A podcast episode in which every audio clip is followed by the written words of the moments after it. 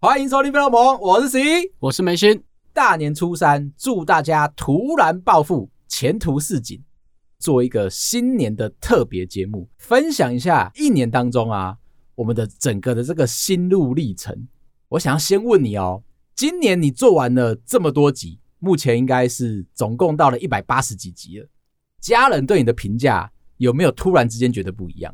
完全没有哎、欸，为什么会一起有啊？曾经从两百多名已经掉出排行榜。又慢慢的回爬到了十几名，这当中啊，现在又下来了。这当中我心情的起伏是非常剧烈的。我老婆经常从我的背影看到我的时候啊，会知道说我现在排名在多少。我如果已经离开了排行榜，他会看到我落寞的那个样子。今天是在、哦、走到哪里灯都暗掉是吗？重点是我的那个心情很容易随着起伏。希望我的二零二三年啊。可以让自己的心情稍微的平复下来，不要那么在乎排名这件事情。情勒听众吗？好好有吗？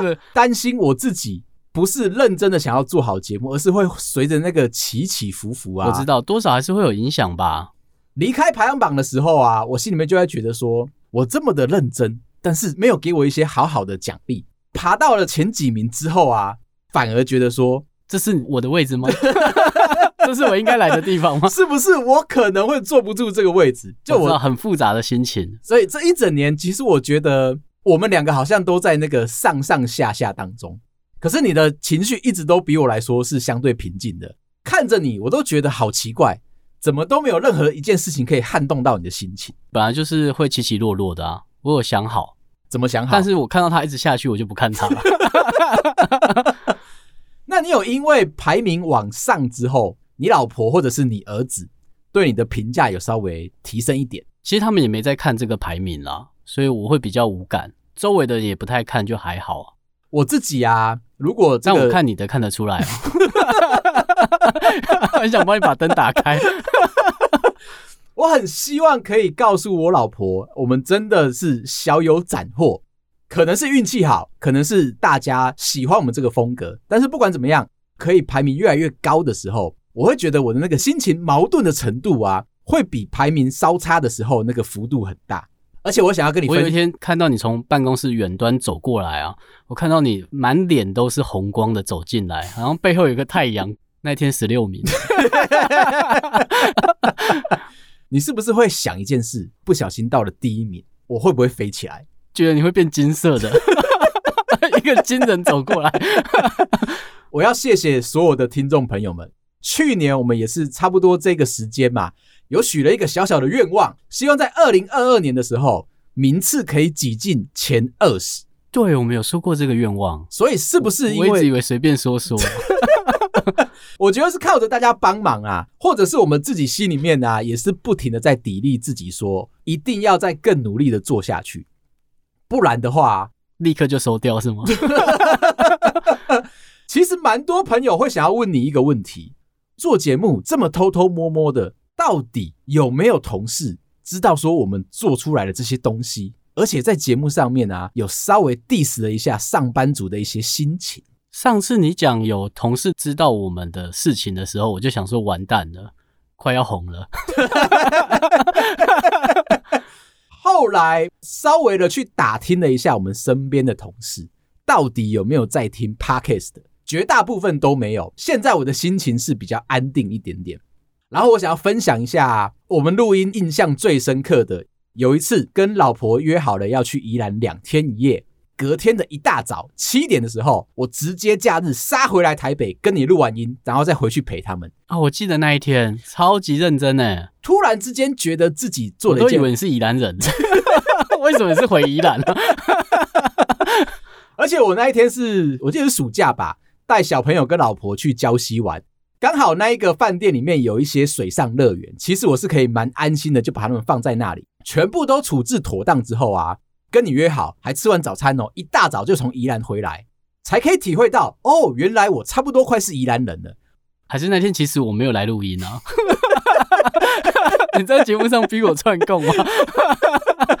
我在那一天的心情啊，非常的开心。以外，我觉得是那种为了自己的节目认真做出一点点的小小的努力跟牺牲，反而会觉得说，哎，做了一件很不错的事情。其实我也有这样的，就某几天要去上班的路上，嗯、因为我家来公司跟到录音室的路线是一样的，只是到一个桥的地方要分开。我有一天就是去上班的路上啊，没有想太多，我就一路开来录音室了。然后快要下停车场的时候，我才发现，哎，我在干嘛？是不是很想录音啊？一直以为你对这件事情没有抱持着这么浓厚的期待。就是如果我没有用头脑想我现在要去哪里，我可能就直觉一路开来录音室了。我有一次在高速公路上面开车要回家的时候，一边播着我们自己的节目，因为我想说啊，今天心情有一点低落，适合听自己的东西来让自己觉得快乐啊。一路的开，我从内湖哦，差一点开到基隆去，经过了所有的交流道，我都忘记下去，我就很认真的在专心的听着自己的东西。这应该算逃婚啊？你是不是不想回家？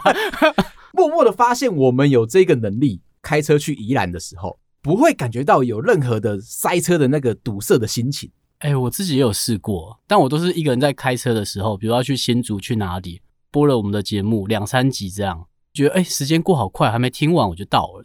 我自己心里面感触很深，不能够有别人在，载着老婆小孩的话，可能没办法那么投入的在听节目，然后会被他会害羞。我先讲哦，我也觉得在那边听自己的节目很不好意思。女儿现在已经知道眉心的声音。一直觉得眉心是一个老大，在节目里面虽然话不多，这个存在的比例非常的高。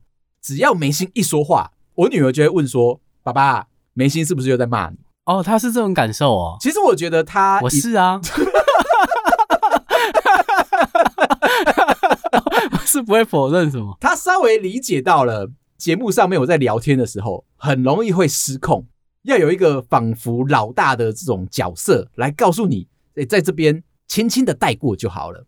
我每次如果是自己一个人开车的话，只要是想要到某一个目的地，一定会错过那个交流道，然后一路的往下走。这应该是好事吧？朋友跟我分享，他如果听我们的节目，从台北到台中，基本上五集下去哦，完全感觉不到任何时间的流逝。还有听众朋友跟我说，他有一天早上进到公司之后，主管就抓着他噼里啪啦的骂。到了中午，他觉得有一点了无生趣，今天真的很不适合上班，马上就把我们的节目开下去。眼睛一睁开，已经下班了。哦，他睡着了是吗？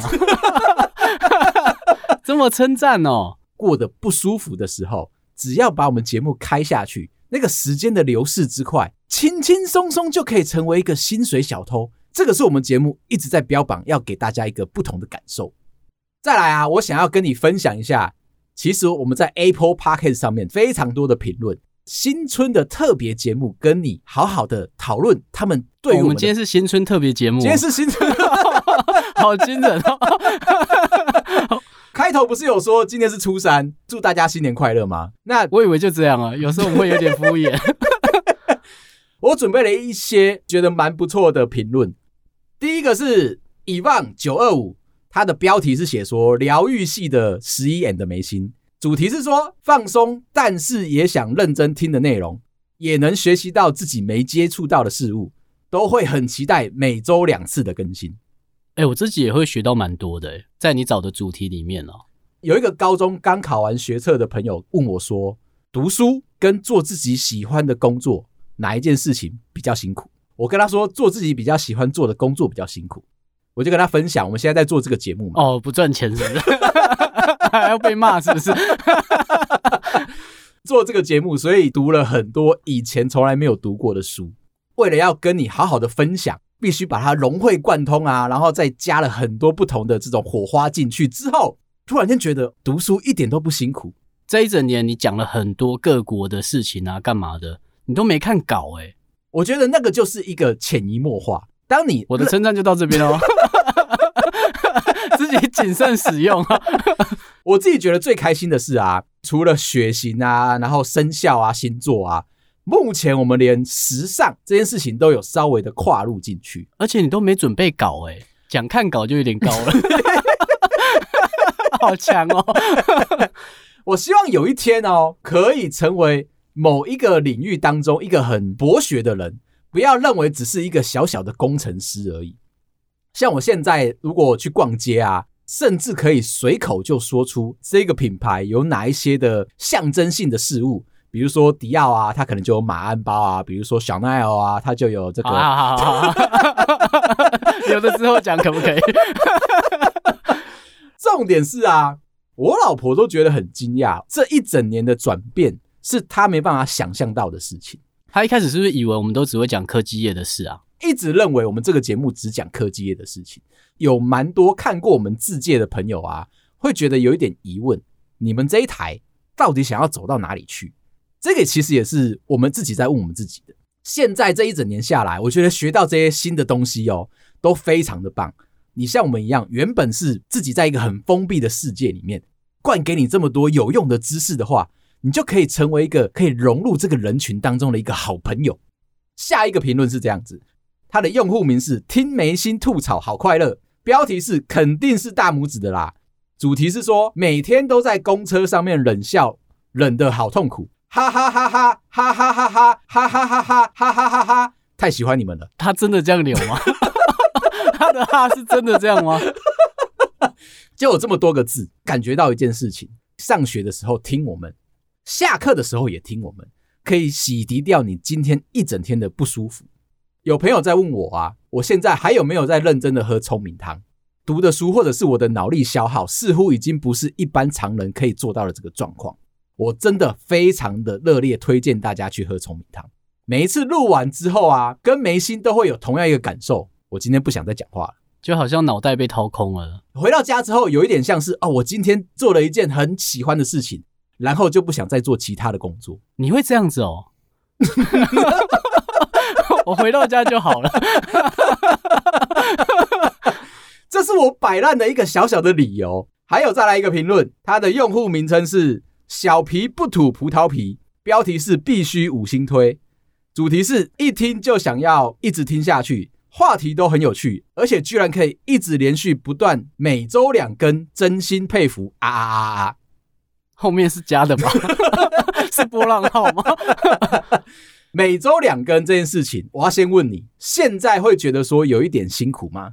现在其实会耶。最近的工作压力越来越大之后啊，能够偷闲的那个时间不多，我们自己都会蛮担心，如果有主题重复的地方，会不会让大家觉得说，这你讲过了，你怎么会再讲一次？我们都记不得了，你们会记得吗？一周两更是非常砥砺我们自己的一个行为，不然你常常看到其他节目啊，突然之间它好像掉那么一点点的时候，我们就知道来了来了。有一个朋友要离开了，是不是？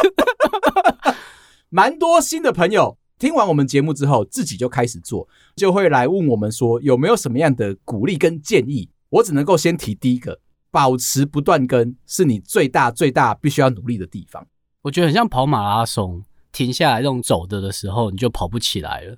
我今年有个小小的愿望，你要不要陪我一起达成？跑步这件事情上面，尤其跑马拉松，可以锻炼。不要，不要，不要。我今年想要去报名跑半马，你说十公里的吗？十二公里吧。如果有机会，我们两个一起许这个愿，在说十一可以跑完半马吗？我可以陪你许哦。二零二三年的时候，我们两个一起去报名某一场马拉松，认真的把它给跑完。只是问题是，旁边周围的人会一直影响我，我很容易被旁边的人影响。怎么可能？你帮我干掉旁边的人吗？帮我做一个禁制区在旁边。可是你在上班的时候不是会被影响的人，为什么到了跑步上面会啊？因为他一直出现在我眼睛周围啊，或者是喘气声很大声啊。那如果旁边都是俊男美女，一样一样一样，男女生都一样。我就是很不喜欢被人家影响啊。哦，我以前在跑公园的时候，我都会故意跑反向。就我是看着他们跑过去，这样就没关系。但是他一直在我前后这样子跑来跑去，我就觉得好烦哦。我猜你的潜意识里面啊，一定是害怕你吸引怪人的体质。对，你帮我在背后贴一个阳性感染者，他 们就会快一点经过。这两天有一个听众朋友跟我聊天，他说他终于可以感受到眉心的这个心情了。他去排了一间早餐店。可能是因为后面的阿姨啊，肚子真的很饿，排早餐的时候啊，直接跟她背对背这样贴上去，很想要跟店员点餐，完全不在乎前面这个人的感受。那我就跟她说，没关系，最近天气冷，你穿着羽绒外套，还有一小层的隔阂，眉心当初是整个人 都贴贴在上面。那大家的反应是什么啊？忍耐啊！你总不能够转过来直接对着那个阿婆说，后退一点啦、啊！我就这样、欸，我跟你说，你就不能退一点吗？你有没有过一种很奇妙的心情状态？心里面很急，想要把某一件事情做完，但是旁边有非常多的人事物拉着你，不让你可以完成这件事情。跑马拉松的时候啊，我刚才讲的是没听，我很急着跑完了。接着来聊下一个，这个是 Y I J U N 十八，标题是写说笑到快内伤，主题是这么说的：每天上班戴着耳机听，下班骑车也听，回家做菜的时候又听，终于追完了所有的集数。现在每周二五一上线就赶着听，眉心跟十一都是很诚恳说出自己的想法跟经历，非常的推荐。我以前也是女生的 PC 女工程师。看过各种男工程师，只能说像你们这种非常有趣的工程师真的很少，所以他离职了。但是，对，这有观点吗？后面是不是很黑暗的？为什么故事有转折了？听过我们的节目，被我们稍微的感化过之后，每个人说故事或者是聊天的能力，都会提升到一个不可言喻的一个境界在。这很厉害欸，他自己下这种转折。但是我先生也是工程师，话不多，没有幽默感。听到这里，一个女生在原本全部都是工程师的世界里面，找不到这么好、这么幽默、这么值得分享的工程师出去。但回到了现实世界，她的老公，他也还在努力的改造她。心里面一揪的那个心情是想说：如果我们今天回家问我们的老婆，她会不会也是讲一样的话？我老婆认为说，我们现在的成就，她稍微可以认可一点点。哎，她很严格哎，她以前住斯巴达吗？你说她身材练得很好，很壮，一不如意就打你哦。她有一个新年的新希望，希望我们可以帮她达成目标，在二零二三，可以不要许愿在别人身上吗？我还是很强调这一点。他许的这个愿望，可能可以帮他做到。许愿呢，是希望这个节目再也不要提起他的名字。那我就跟我老婆说，A A A 就是你了。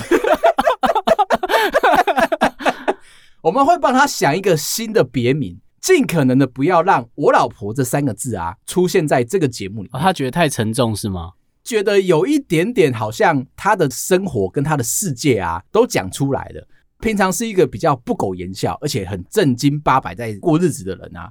讲的好像他的生活过得比我们还要再更夸张、更八卦一点。我觉得是啊，有一些 中午吃饭在聊的 比较可怕。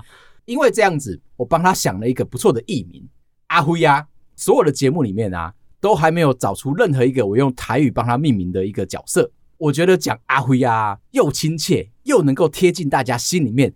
每个人，你只要经过他同意吗？这听起来像阿北的名字。他名字里面有会吗？就没有啊，可以用一个名字让他再娶下一个老婆。下一个评论，用户名称是小妈妈爱孩子，标题是说对话轻松有趣，超舒压。内容是对话的内容有深度又有广度，一样是工程师，能屈能说，是一个好的工程师啊！每一集都能笑到乐不可支，连绘本都能吸引小孩一听再听，推推。他把我们的介绍写得非常好，能屈能说，是我们做了这个节目之后才知道要做的事情。以前啊，十一在当工程师的时候，从来都没有退缩过。遇到了超级工程脑哦，所有的事情都只有对错这件事。只要是我认为我自己是对的，就会据理力争。而没想到做完错的也会逞强。我要帮你讲一下嘛，错的你会用逻辑。凹到对，以前我老婆常常在看到我跟朋友或者是在跟同事聊天的时候，我回家会跟她炫耀，这一场架我又吵赢了，而且我是用歪理，不知道从哪里找来了一些很奇怪的一些论述压倒住对方。他就会一直问我说：“你们工程师都是这样子在跟人家聊天的吗？”是啊，我有一场面试也是被我老婆讲一样的话、欸，嗯，我就在家里，那时候是远距，聊完那一场面试之后，我老婆就只问我说：“你刚才是在跟人家吵架吗？”嗯、我说：“没有啊，我们在讨论案子啊。”她说：“这不是一场面试吗？”我就说：“是啊，只是稍微有点激烈啊。”以前好像真的会对某一些的事情站住一个很极端的立场。对方如果不认错的话，你是不会放过他的。但现在觉得哦，自己的身段变得柔软，甚至我觉得学到很多不同知识，才知道其实自己是蛮渺小的。绘本这件事情，我一定要跟你好好的讨论。你觉不觉得我们应该专注在绘本的这个发展上面？为什么？因为这一则评论吗？但是我觉得，如果是喜欢那种比较写实派的绘本，会喜欢你这样念。自己在看这些绘本的时候啊，都会带入一个角色，是眉心看到这一本书，他心里面会有什么样的感受？从你的角度出发的时候，我就知道这本会中，因为啊，你一定会觉得这边有很多的话，正面思考的地方啊，其实会有一些小小阴暗面的发生。我就从这里开始去大量的搜寻，像我们不是有一集在讲萨奇的亲亲哦，这一集我很有印象。你看，全村都喜欢的那个萨奇。如果今天是从你的角度出发，你就会觉得说，怎么可能会有一个女生？她是不是很正？有这么黑暗吗？绘本啊，最后面都会有一页，作者想要告诉这些看书的人的话，通常他们都会写得很正向哦。萨奇喜欢亲亲的这本书上面啊，想要告诉所有的观众的意思是说，对待一个人啊，不要把他的承诺。当成是一个理所当然的，或者是答应了你之后，不一定他会做到，你也不要放在心上。如果是你刚刚讲的另外一个故事，是很多个男朋友这种事情，他也是希望说你不要患得患失。从这边我就开始在想说，法国的这些绘本蛮让我惊讶的。当初看到的时候，他们把两性这件事情教得非常的前面。先前有一个听众朋友在问我，他现在要教他两个小儿子怎么样是两性之间的事情。问我说有没有什么样比较好的方式，我就只能够头皮很硬的跟他说，如果是我自己，可能也讲不出那种很厉害的大道理。看绘本是一个不错的解决方式，反正故事是别人说的，如果他说的不好，或者他解释的是那个法国人的错，跟我没关系。但是你可以在里面啊加油添醋，小朋友就会觉得说爸爸或者妈妈是一个非常会讲故事的人。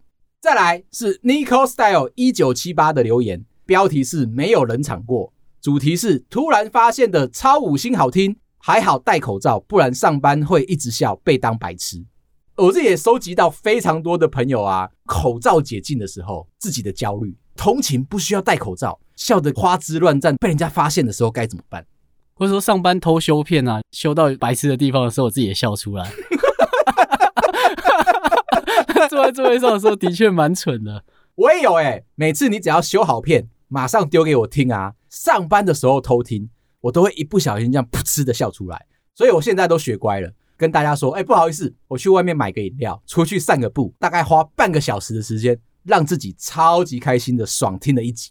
下一个留言，鸡爪动不动，它的主题是说五星好评的惊喜包，基本上可以不用依标题选主题去听，因为根本每集都像惊喜包。超级舒压有够爱，但可以不要讨厌会计吗？哈哈哈哈哈！身为会计的我们，其实也是身不由己。他有说每一集都不用依据标题去定义说你要不要听。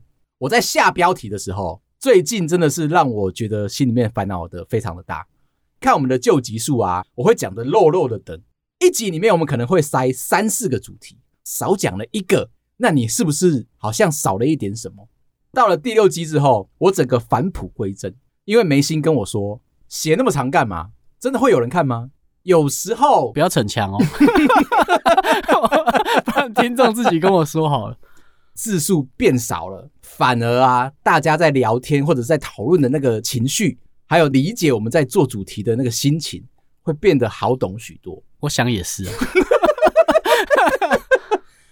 再来一个。这一篇是二零二二年八月十六。为什么特别要讲日期？这一篇我们两个看到的时候啊，突然间惊讶了一下，还要跟对方讨论这一篇我们到底值不值得要把它拿出来讲？因为实在是太惊悚。它的用户名称是懒啊，标题是只听 Podcast 不评趴的 case 的十七岁高中美少女，真的吓到我们的美少女。内容是这样，耶、yeah!，我就是喜欢听 Podcast，但都没有再给评论或者评分的。当初光看这个节目标题，只觉得这个节目好无聊哦，没兴趣就划走了。有一天，我心血来潮，挂号，嗯，其实是看到理工男很香的标题，引起我的兴趣。他们拥有我，没了。我们就是害怕你停下来，为什么我们会拥有你？看到的时候，我在想说，如果哪一天我老婆突然之间也看到这一篇，也看到这个是吗？会不会觉得说我们两个在偷偷摸摸做点什么事情？因为他讲他们，我是希望以后你说他拥有我，就是 那我就会说是十一啦。有一种后宫的感觉，对方又只有十七岁，感觉你已经游走在犯罪的边缘哦。看到评论之后，马上跟我老婆坦诚说：“哎、欸，今天有一个不错的评论，你是不是想推给我？” 两个人在家各自做一样的事。后来很认真的用了电脑版把所有的留言打开之后，我心里面才放下了一块大石。他是这么说的：有一天我心血来潮，挂号，嗯，其实是看到理工男很香的标题，勾起我的兴趣。他们拥有我最缺的那块脑袋，哎，于是我听了一集就受不了了，哈哈哈哈哈，太搞笑了。每次写书法的时候都会一边听，常常笑到手在抖抖抖，都写不好，手就要先停一下，笑完那一趴再继续写。魏某，这是我第一次写 Podcast 嘞，因为我就是个懒人，但贵节目带给我许许多多美妙的心情，那势必就要回馈一下的啦。阿弥陀佛，继续加油。OK，打开看之后好多了，居然是说他在写书法。想必他一定是一个非常有气质，而且是非常漂亮的十七岁美少女。我以前小时候有补过书法，哎，而且我国小有得过奖。我小时候好像干过蛮多厉害的事。为什么你一直在得奖？我不知道，我妈以前很爱派我出去比赛。哎，与其说你是状元的这个命格，可能是从小的时候就开始发。可是我没有拿第一名啊？难道那个奖是参加奖？好像是前三名啦，都没有拿过第一名。我小时候非常的认真参与这一些的比赛。有一次我去参加了田径队，试跑的时候，教练非常的看好我，因为我在试跑的时候直接是第一名冲到底线。我那个时候就知道自己一定有某一方面的才能。海选完了，收进到了第一个礼拜的这个小编队啊，一起跑，蹦，冲冲冲冲冲冲，就跟你刚刚形容跑马拉松的感觉是一样的。我不喜欢有人跑在我。你还可以拉回去讲你啊，所以你让他们先是吗？我不喜欢有别人跑在我前面，奋力的想要摆开他们，因为我知道说，如果我今天不往前冲，势必就会跟他们是一模一样的。但是没想到，我的才能就在那边突然之间消耗殆尽，脚啊瞬间就软掉，然后砰，噼里啪啦就滚在地上，就看到其他人扬长而去。体育班的教练跑过来拍拍我的肩膀，告诉我说：“你就到这边了。” 有这么严格吗？对我小时候是一个创伤，好像说我的才能就在那一点点的地方就被抹灭掉了。所以你小时候是田径队的，大概一个礼拜的时间，说长不长，说短不短，真的很短啊！一个礼拜你在那边，给我的一些小小的自信心跟感受。当初那一个教练啊，没有对我说出那些话的话，我现在可能就不会坐在这里。那他说什么啊？告诉我说：“弟弟啊。”哎，离伯谢康了，会不会太绝情了？差不多，拍拍我跟我说，哎，去旁边喝个饮料，去保健室包扎一下。然后我就问教练说，我包扎完了，我还要回来归队吗？他说不用啦，你今天真的就到这里。带着那个失落的心情，我就回家了。最后，我们来聊一下你对于二零二二的总结，把它浓缩成一个字。看看你的心路历程，最终最终会得到什么样的结果？一整年下来的，一整年下来，你把它浓缩，这不是总统在做了吗？全世界都有做，只是把它照本宣科的搬进来。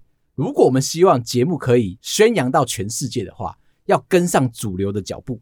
如果是我会想到的是逝去的事啊，这一整年好像很多时间啊，那些人事物的离开嘛。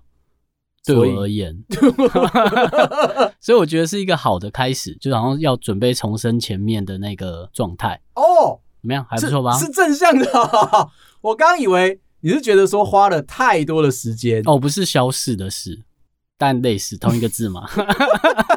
我觉得是为了重生，所以这一年是试着要逝去的开始。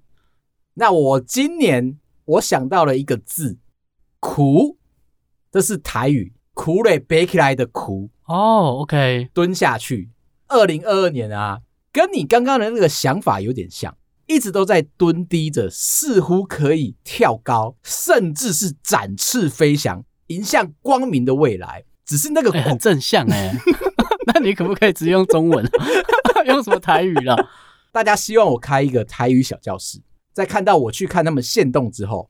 回回来告诉我说：“哎、欸，又看到十一来寻水田，让我心里面很受伤。这个是台语‘孙餐醉’，甜水是甜水。概念很简单，你今天出去要帮别人巡视事情的时候，你会先看到田，再看到里面灌溉的水啊，丰不丰富，滋不滋润，这样子才是一个审视的一个方向。那水稻呢？